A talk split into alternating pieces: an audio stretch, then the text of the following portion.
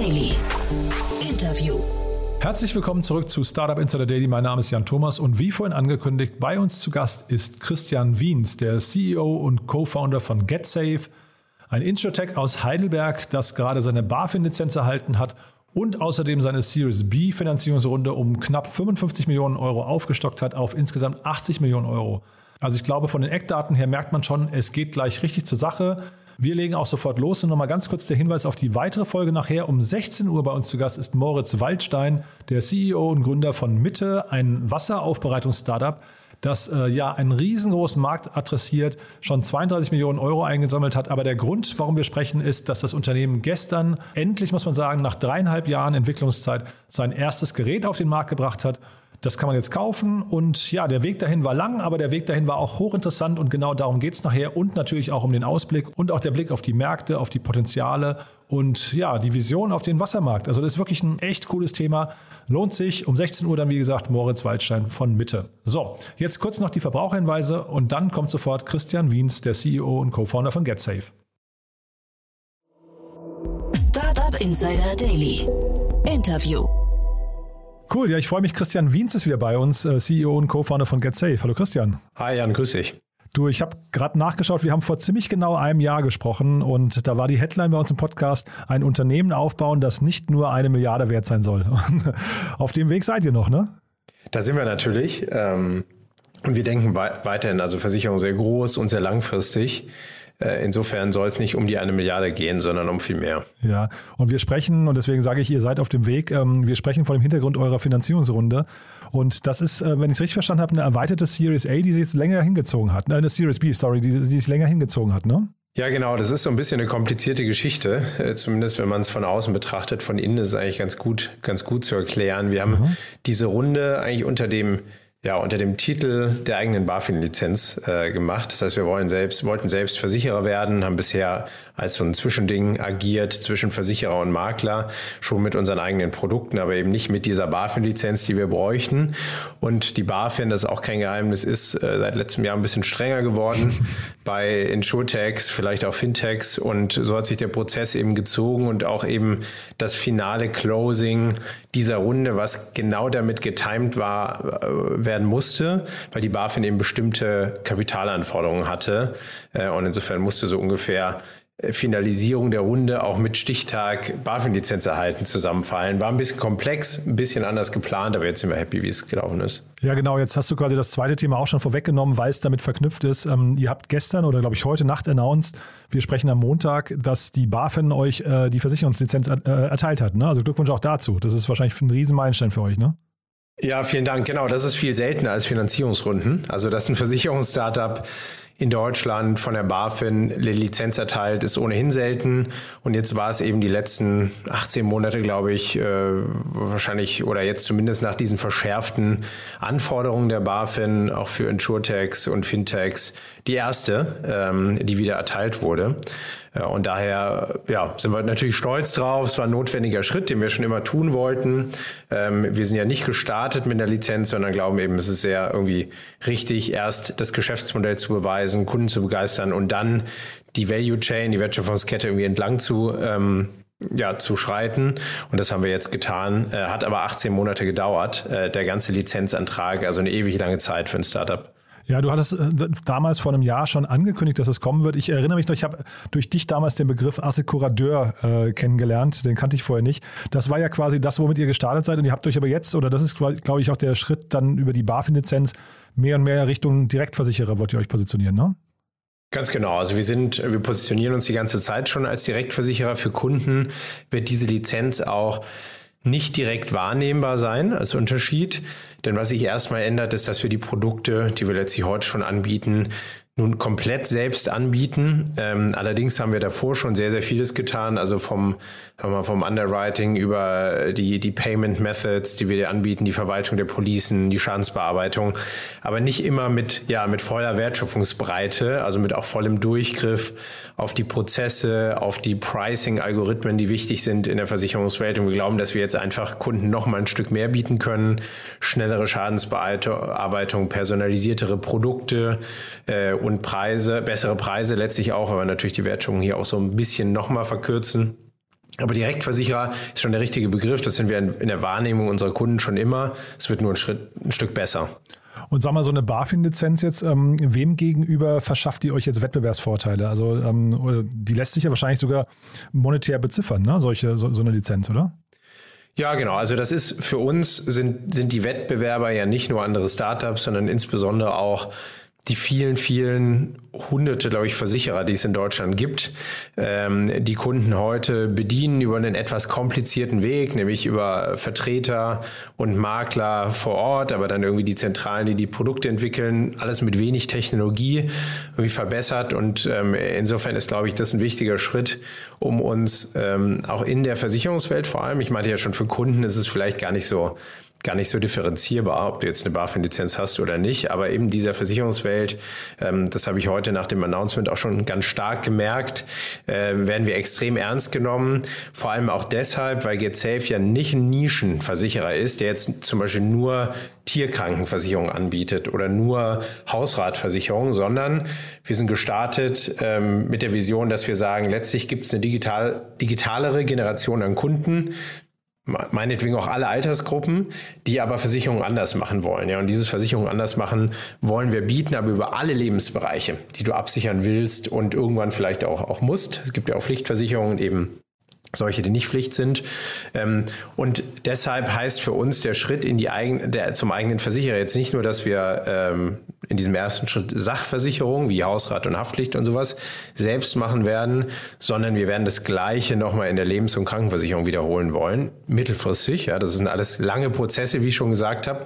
Und ich glaube, das macht uns eben äh, oder bringt uns auf Augenhöhe mit ganz großen Versicherungskonzernen. Und dazu machen wir das Ganze ja noch international in, in Deutschland und UK und bald dank der eigenen Lizenz jetzt auch mehr europäischen Ländern. Und ich glaube, das ist schon insgesamt ein großes Brett, was wir bohren und davon gibt es wenig Firmen. Mhm. Bevor wir jetzt über den Ausblick sprechen und auch was ihr mit dem Kapital jetzt, was ihr gerade aufgenommen habt, äh, anstellen wollt, lasst doch mal vielleicht noch mal ganz kurz dieser Prozess der BaFin-Erteilung, äh, dieser Lizenzerteilung. Warum dauert sowas 18 Monate und worauf gucken die genau? Ich glaube nicht, dass es immer 18 Monate dauert. Es dauert in jedem Fall lang. Ich kann es hier statistisch nicht sagen. Es gab sicherlich auch schon kürzere Prozesse und vielleicht auch längere Prozesse. Es gab sicher auch viele gescheiterte Prozesse. Und ähm, ja, wir haben irgendwie den Antrag gestellt, ähm, wie es so ist. Ähm, ich würde sagen, nicht mit einer Naivität, aber mit einem Grundoptimismus, dass es auch gut und, und schnell genug klappen wird. In der Zeit zwischendrin, zwischen diesen 18 Monaten und jetzt, ähm, waren natürlich viele Ereignisse. Ja, sind äh, Insurtechs in Deutschland haben sich entwickelt. Wirecard ist uns allen um die Ohren geflogen und so weiter und so fort. Und dadurch sind letztlich, sagen wir mal, die Anforderungen der BaFin und die Strenge, mit der sie sich im Detail alles anschaut, denn die durchleuchtet nicht nur die Organisation, die Prozesse, des Teams, die Investoren und Gesellschafter, alles letztlich. Und das finde ich auch gut, ne? denn die BaFin hat einen Auftrag, nämlich Kunden und Verbraucher zu schützen, indem eben nur solche Firmen im Finanz- und Versicherungsbereich Geschäft betreiben können, die auch bestimmte Mindest ja, Levels garantieren können. Ähm, naja, und dann, dann ist das eben zu einem langen Prozess geworden. Ich kann es im Detail gar nicht sagen, aber um all diese Dinge zu, im Detail zu durchleuchten äh, und zu beweisen, dass wir da gut aufgestellt sind, und dazu muss man sagen, wir sind heute ein Unternehmen mit 250.000 Kunden. Das heißt, wir starten nicht auf der grünen Wiese, was eigentlich definitiv ein Plus war für die BaFin. Ich weiß nicht, ob, wenn heute ein Startup sagt, ich will auf der grünen Wiese eine BaFin-Lizenz bekommen, ob das auch noch so durchkommt. Ich glaube, du hattest mir in dem letzten Gespräch vor einem Jahr erzählt, da hattet ihr weit über 100.000 Kunden. Ist das dann so ungefähr das Wachstum, also so 100, 150.000 Kunden dazugekommen in einem Jahr? Ja, ist richtig, genau. Es hat sich ein bisschen beschleunigt oder deutlich beschleunigt, auch dank ähm, des Auslands. Ähm, wir sind in UK extrem gut unterwegs. Wir wachsen da schneller, als wir ursprünglich mal in Deutschland mit dem Launch gewachsen sind. Äh, ist ein sehr dankbarer Markt, weil die Kunden super mobile-affin sind und uns wenig Player wie uns dort, äh, dort gibt. Aber es geht natürlich nicht nur um Kundenanzahl, es geht natürlich auch um Bewertung ja, von Kunden, wie, wie zufrieden sind die um organisches Wachstum und Produkte, die wir anbieten können, wie gut unsere Schadensregulierung funktioniert, also um, viele Sachen. natürlich auch die, das ist ja bei einem Startup quasi immer der Fall. Ähm, ein Teil deines Businesses ist ja Operations und das, was du aktuell tust, sehr gut zu tun. Und der andere Teil ist zu investieren in eine noch größere Zukunft, also neue Märkte, neue Produktlinien, Team aufbauen, Büros und so weiter und so fort. Und auch da sind wir natürlich ziemlich vorangekommen. Das sind aber natürlich alles Dinge, gerade im Versicherungsbereich, der sehr träge ist, die dann erst in den nächsten Monaten oder Jahren zu sehen sein werden. Mhm. Jetzt habt ihr 55 Millionen Euro nochmal zu dieser Series B hinzugefügt. Die ist auf 80 Millionen erweitert worden. Du hattest mir damals aber auch gesagt, dass ihr, wenn ihr die BaFin-Lizenz bekommt, dass ihr dann auch gesichertes Kapital hinterlegen müsst, ne, als Sicherheit. Ist das dann Eigenkapital oder hat man dafür nochmal eine Fremdkapitalkomponente? Nein, es ist Eigenkapital und das ist, was ich eingangs auch meinte, warum sich diese Series B ja, Vergrößerung oder Komplettierung letztlich so lange gezogen hat, von Ende letzten Jahres bis jetzt eigentlich zu, zu Mitte diesem Jahres mhm. oder fast, fast den Herbst sich jetzt, jetzt gezogen hat. Und das war wirklich, weil wir diese Eigenkapitalanforderungen der BaFin haben. Die BaFin guckt auf mehr als das. Sie guckt zum einen auf das Eigenkapital, was wir in unseren eigenen Versicherer stecken müssen, denn wir sind als Gruppe organisiert. Das heißt, GetSafe ist eine, ist eine Gruppe äh, und eine Tochtergesellschaft der GetSafe Gruppe ist eben diese AG, die die Versicherung selbst betreibt und die BaFin-Lizenz hat. Das ist, hat sich bewährt das so ein bisschen aufzuteilen, damit man eben trotzdem noch eine Tech-Company ist, die dann diesen regulierten Arm letztlich, äh, letztlich hat.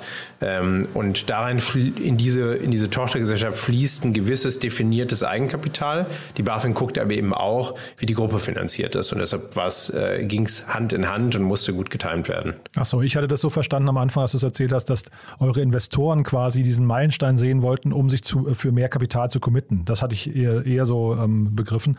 Das heißt, dass, der, dass die BaFin quasi, wie ich es vorhin gesagt hatte, dass das ja quasi ein monetärer äh, Bonuspunkt ist nochmal für euch, der dann vielleicht den Unternehmenswert und auch die Attraktivität der Investoren nach oben schraubt. Das stimmt auf jeden Fall. Ich glaube, wenn ein Unternehmen Versicherung macht, ist es, glaube ich, schon sowieso irgendwie auf langfristig ausgelegt, aber wer eine BaFin-Lizenz beauftragt und bekommt, ist, glaube ich, hier, um zu bleiben. ähm, das ist, auch das muss nicht immer der Fall sein, aber ich glaube, bei der Kundengröße oder Unternehmensgröße, die wir schon haben, ist es definitiv nochmal so ein, so ein Statement und der Fall. Und um jetzt ich kann da nicht zu so viel verraten, wie du weißt, in so Prozessen, aber ja, es gab definitiv einige Investoren, die auch sehen wollten, dass dieser Prozess eigentlich abgeschlossen ist mit der BaFin und sich dem Ende neigt. Aber primär ging es darum, ähm, dass eben die BaFin bestimmte Kapitalanforderungen hat, die eben zum Zeitpunkt der Erteilung dann erfüllt sein müssen. Und genau das haben wir jetzt so so auf den jetzigen Zeitpunkt getimt. Ihr habt ja einen sehr großen Cap-Table, habe ich gesehen. Ja, da sind sehr, sehr viele Investoren dabei. Ähm, Rocket Internet spielt eine große Rolle. Earlybird habe ich gesehen. Ähm, wer, wer, sind denn so die wichtigsten gerade für euch da? Also mit welchen steht man im engsten Austausch? Und was mich gewundert hat, Commerz Ventures geht da auch munter mit, ne? Ja, genau. Warum wundert dich das?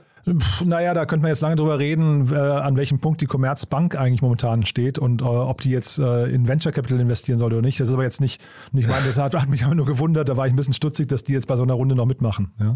Naja, genau, die, also um vielleicht hinten anzufangen, die Commerz Ventures und die Commerzbank sind natürlich irgendwie schon verbandelt, indem die Commerzbank ähm, vieles, viel Kapital in Commerce Ventures investiert, aber grundsätzlich agiert Commerce Ventures komplett unabhängig und das ist auch gut so. Mhm. Ich glaube, da haben sie im Vergleich zu allen anderen irgendwie Corporate Venture Initiativen gut gelernt. Das ist, by the way, einer der besten Fonds, ähm, was die Performance angeht, in, in ganz Europa, weil sie natürlich einen reinen Fintech und den SureTech-Fokus haben. Und da wissen wir alle, das ist einfach die letzten Jahre geboomt. Und auch sehr früh dabei ähm, sind immer, also, ne? Genau, und sehr früh dabei sind als, als Vertical. Und, und zu deiner Frage, ich glaube, unser Cap ist jetzt nicht viel größer oder kleiner als, als bei anderen Firmen ähm, in, in unserer Stage. Ähm, und letztlich kann man schon sagen, dass es eben so ein paar ähm, Investoren gibt, die äh, etwas später dazugekommen sind und auch immer weiter investiert haben. Ähm, dazu zählt unter anderem eine Early Bird und eine Commerz Ventures. Wir haben aber auch die Swiss Re als Rückversicherer, als Gesellschafter. Das quasi, war ja quasi der erste Schritt äh, in Richtung Versicherungslizenz. Ähm, die haben quasi den ersten Teil der Series B auch geleadet und sind heute auch unser Rückversicherer jetzt äh, mhm. für die BaFin-Lizenz. Insofern äh, ergibt es alles einen, einen geschlossenen Kreis und ja, und dann haben wir natürlich viele Early-Stage- VCs ähm, wie Capnemic, ähm, GFC meinst du, das ist quasi, was du mit Rocket Internet meintest. Ähm, ja, und noch B2V und so ein paar andere und Angels, die einfach schon lange dabei sind und uns äh, so gut sie können weiterhin supporten. Ja, Rocket Internet äh, und GFC, genau, da, da war ich etwas verwundert, dass die nur noch so wenig Anteile halten, weil das klang in deinem letzten Gespräch so, dass ihr mit denen eigentlich so die Idee damals geschliffen habt, ne, ganz am Anfang. Das stimmt auch, ähm, aber äh, letztlich sind die eben sehr, sehr früh eingestiegen ähm, und haben sich ähm, nicht äh, komplett in jeder Runde dann nochmal voll beteiligt. Ähm, das war dann, dann, dann selektiv oder wie sie wollten oder konnten. Und insofern ist deren Anteil natürlich auch so ein bisschen verwässert über die Zeit. Mhm. Und auch am Anfang waren die natürlich nicht der Hauptinvestor. Ja? Unsere Haupt- ähm, Seed-Runde wurde letztlich vor allem auch von Commerce Ventures, äh, Commerce Ventures ähm, geleadet. Mhm. Und ähm, die Samba-Brüder mit ihrem Fonds GFC waren tatsächlich vor unserem ersten Launch in 2015 die ersten, die ins, ins Team und letztlich ins Pitch Deck investiert haben. Mhm. Gemeinsam damals mit dem Gründer von Check24, mit denen wir auch eine gute Partnerschaft haben. Ähm, ist aber lange her und dann wirklich die ganz, ganz frühen Angels, äh, würde ich mal so sagen. Und deshalb ist es klar, dass die jetzt vom Anteil nicht mehr, nicht mehr riesig sind. Mhm. Und dann lass uns mal kurz vielleicht so ein bisschen über den Ausblick jetzt sprechen. Wo geht jetzt die Reise hin? Also ähm, du hast gerade schon Europa erwähnt, wahrscheinlich auch irgendwie das Produktportfolio wird wahrscheinlich nochmal erweitert, ne? aber wo legt ihr da jetzt die Schwerpunkte drauf? Ja, also das Geschäftsmodell und die Vision, die wir haben, ist ziemlich groß. Wir wollen ähm, der beste Digitalversicherer oder Direktversicherer, hast du eben gesagt, hier in Europa werden, mit einem Schwerpunkt auf, auf eben Technologie äh, und digital. Im Moment tummeln wir uns im Sachversicherungsgeschäft, also Unsere Kassenschlager sind eine Privathaftpflicht und die Hausratversicherung auch noch eine Fahrradversicherung. Ähm, und das sowohl in, in UK als auch in Deutschland. Ähm, wir sind Ende letzten Jahres in die Kfz-Versicherung eingestiegen. Riesenmarkt, auch relevant, ähm, und das hatten wir uns anfangs gefragt, aber eben auch relevant für Kunden, die dann mit Familie und Eigenheim und so weiter anfangen, sich ein Auto zu kaufen, auch wenn viele natürlich äh, Stadtbewohner oder Großstadtbewohner so in ihren 20ern noch gar kein Auto haben und, und wollen, gibt es dennoch in Deutschland sehr, sehr viele, die dann irgendwann diesen Schritt aus praktischen Gründen ähm, gehen. Daran, wir glauben auch daran, dass das noch für eine lange Zeit so sein wird. Und dann kommt eben der nächste Schritt, diese Kunden weiterhin zu begleiten. Denn jemand, der sich bei uns heute eine Versicherung kauft mit 25 oder 27, 90 Prozent davon kaufen sich zum ersten Mal mhm. im Leben ihre eigene Versicherung. Die bleiben wahrscheinlich 30, 40, vielleicht 50 Jahre bei uns ähm, mit diesem einen Produkt und haben aber einen großen Bedarf nach weiteren Produkten, auch im Bereich Lebensversicherungen, Biometrie, das heißt ja, Arbeitskraftabsicherung, Berufsunfähigkeit, aber auch das Thema Altersvorsorge. Da kennen wir zum Beispiel Trade Republic, die, es das auf die Fahne geschrieben haben, ist ein Riesenthema für europäische junge Kunden ähm, dass sie irgendwo lösen wollen. Und wir glauben auch nicht, dass es allein durch ein bisschen Aktientrading gelöst sein wird. Da wird es noch andere versicherungsnähere äh, Lösungen brauchen. Und das sind halt alles Themen, die wir ausrollen wollen, immer erst in Deutschland und dann eben auch in anderen Märkten. Und äh, bezüglich anderer Märkte gucken wir uns auch die weiteren europäischen Nachbarn an. Und ganz wichtig ist, die BaFin-Lizenz ist dafür ein Riesenschlüssel, weil man in Europa anders als in den USA, ich vergleiche das immer ganz gern, weil da haben wir einen riesen Vorteil gegenüber USA. In den USA kann man mit einer Lizenz in einem EU-Staat in alle anderen Staaten rein verkaufen. Das sehen wir auch bei den Neobanken zum Beispiel. Die haben letztlich eine Lizenz und, und können dann in allen EU-Staaten ihre Produkte anbieten, ohne weitere Lizenzen zu brauchen, ja, oder weiteres Kapital zu brauchen. Und das heißt wahrscheinlich auch deswegen seid ihr nach UK gegangen, weil da das Thema EU dann eben keine Rolle spielt, ja? Genau, wir haben uns gesagt, wir warten auf die Lizenz für die EU-Expansion. UK hat sowieso eine Sonderrolle, also können wir es da eigentlich auch vormachen, weil ah, da werden wir mittelfristig mit dem Setup, wie wir es heute haben, also mit einer eigenen Tochtergesellschaft und da direkt dort reguliert zu sein, das werden wir weiterhin brauchen. Die gute News ist aber, die EU und Großbritannien bemühen sich um eine Regelung, um eine BaFin-Lizenz auch in, in UK äh, nutzen zu dürfen. Ist aber, wie gesagt, ein mittelfristiger Prozess. Also irgendwann wird das auch gehen. Aber erstmal ist es durch den Brexit-Komplex. Super. Und dann letzte Frage nochmal ganz kurz vielleicht zu eurem Geschäftsmodell. Ähm, wann kann man denn überhaupt validieren oder wie lange dauert es zu validieren, ob ein Versicherungskonstrukt, was man sich da ausgedacht gedacht hat, so eine Kalkulation, ob die überhaupt funktioniert. Weil ich, ähm, also so, so, so schlimm das ist mit dem Hochwasser, was wir jetzt gerade hatten in, in diesem Jahr, äh, sowas kann doch eine Versicherung mal komplett aus der Bahn werfen auch, oder? Absolut. Das hängt ganz ab vom, ja, vom, von der, vom Produkt oder Produktbereich, in, in dem man ist. Wir hatten auch einen Effekt durch Covid und Kfz-Versicherung in, den hatten wir jetzt nicht mehr unbedingt so stark, weil wir seit kurzem erst in dem, in dem Produkt drin sind. Aber auch da wurde einfach wenig gefahren, heißt auch wenig Unfälle. Da war es eher ein positiver Effekt. Durch die Flutkatastrophe hatten wir natürlich auch einen sehr, sehr starken, wenn man so will, Negativeffekt. Ich meine, negativ ist immer ein großes Wort in der Versicherung. Ich glaube, dafür sind Versicherer da, letztlich für diese Momente gut aufgestellt Klar. zu sein. Und deshalb eben auch unser Schulterschluss mit einem Rückversicherer, weil das ist ein ganz großes Thema, äh, sowohl für die Glaubwürdigkeit, aber wirklich auch für den Schutz der Kunden. Äh, jeder Versicherer hat einen Rückversicherer. Je größer der Versicherer, desto weniger braucht er ihn vielleicht, aber wir sind noch vergleichsweise klein und haben eben mit der Swiss Re einen Rückversicherer, der tatsächlich dann einspringt, wenn die eigene normale durchschnittliche Kalkulation, äh, um es mal so, so, so, ein bisschen einfach zu formulieren, ähm, nicht mehr ausreicht und man Großschäden decken muss. Äh, das sieht man eben auch bei Hurricanes oder sowas in den USA. Da greifen dann sehr oft die Rückversicherer ein, die ähm, diese Großschäden im, im, in ihrem Pricing wiederum irgendwie einpreisen. Ähm, also ist ein bisschen komplex, aber letztlich ähm, ist das der Mechanismus, wie eben auch ein Versicherer gewährleistet, dass auch diese Großschäden und Situationen, die nicht täglich Brot sind, aber letzt, letztlich eben Daseinsberechtigung für Versicherer auch funktionieren. Ähm, und insofern sind wir da gut aufgestellt. Da gibt es sehr, sehr viel historische Daten und Werte, auf die wir aufbauen können. Spannend wird GetSafe aber natürlich, wenn man nach vorne schaut. Ja, wir sammeln Daten, die kein anderer Versicherer sammelt, weil wir alles per App machen oder unsere Kunden alles per App machen und natürlich extrem viel Verhaltensdaten letztlich, die ganz unkritisch sind, jetzt aus Datenschutzsichtgründen, aber irgendwie, wann benutze ich die App, wie schnell tue ich das, welches Produkt gucke ich mir an, wie verhalte ich mich im Schadensfall? Und so weiter und so fort. Also Dinge wie Versicherungsbetrug ähm, und so weiter können wir, können wir können wir besser erkennen. Ähm, und wir können aber auch, da wir schon auf dem Handy des Kunden sind, natürlich über APIs, also über Schnittstellen in Zukunft viel mehr in andere Systeme eingreifen und uns damit verbinden. Thema Smart Home zum Beispiel, mhm. Thema Konnektivität im Auto, Thema Gesundheit. Ja, ich meine, letztlich ist da der, das Smartphone schon der Dreh- und Angelpunkt für viele Sensoren und viele Daten. Und wir glauben, das ist die Grundlage für ein, ja, sag mal, ein Datenparadigmenwechsel in der Versicherungsbranche, der aber dauern wird. Da reden wir eher von fünf bis zehn Jahren. Mhm. Ähm, und wir sammeln aber schon sehr viele dieser Daten, die wir jetzt als eigener Versicherer auch mehr und mehr anwenden können. But there is one more thing. One More Thing wird präsentiert von OMR Reviews. Finde die richtige Software für dein Business. Äh, Christian, dann noch eine letzte Frage. Wir machen gerade mit OMR Reviews eine Kooperation, äh, wo es um die Tool-Empfehlungen unserer Gäste geht. Und ja, ich bin gespannt, was du mitgebracht hast.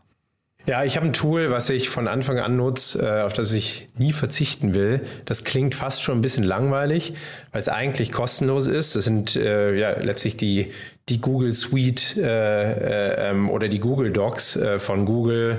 Also alles, was irgendwie Excel und, und Microsoft Office ersetzt ähm, für fast alle Bereiche im Unternehmen. Ähm, umso wichtiger in Zeiten des Remote Works, weil es einfach die Zusammenarbeit äh, in Dokumenten extrem vereinfacht. Gerade für Early-Stage-Startups braucht man, glaube ich, nicht immer die teuersten und kompliziertesten Softwares für alles, sondern kann sehr, sehr viel in solchen Dokumenten abbilden. Ähm, und insofern setzen wir da heute noch drauf bei GetSafe und ich glaube, das hat uns äh, in, in vielerlei Hinsicht extrem vorbeigebracht und eben nicht mal Kosten generiert. Ähm, also Google Docs, äh, meine klare Empfehlung, die jeder nutzen sollte. Ja, wenn du sagst, äh, mit Hinweis auf äh, Remote Work, ihr habt ja sogar, das haben wir vorhin nicht gesagt, ihr habt ja sogar UK während Corona remote gelauncht, ne?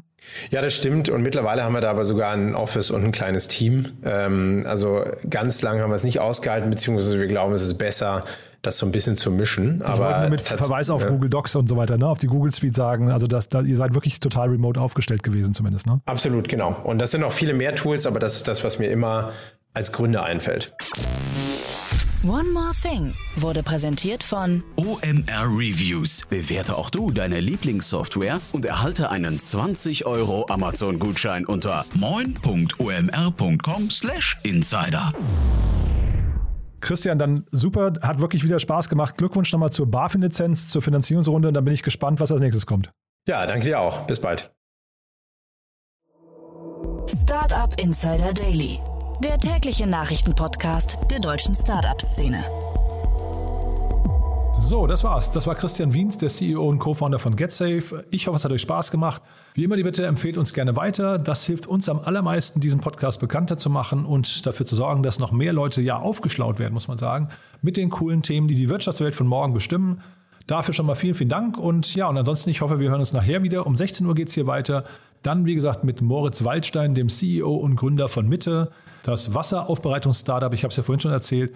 Echt ein cooles Unternehmen, echt eine coole Geschichte. Da kann man sehr viel lernen. Sollte sich jeder anhören, der irgendwie im Hardware-Bereich unterwegs ist oder der ein Subscription-Modell im B2C-Markt äh, oder vielleicht sogar besser im Direct-to-Consumer-Markt, also im D2C-Markt etablieren möchte. Genau darum geht es nachher. 16 Uhr, wie gesagt, Moritz Waldstein von Mitte. So, bis dahin, euch noch einen wunderschönen Tag und ja, hoffentlich bis nachher. Ciao, ciao.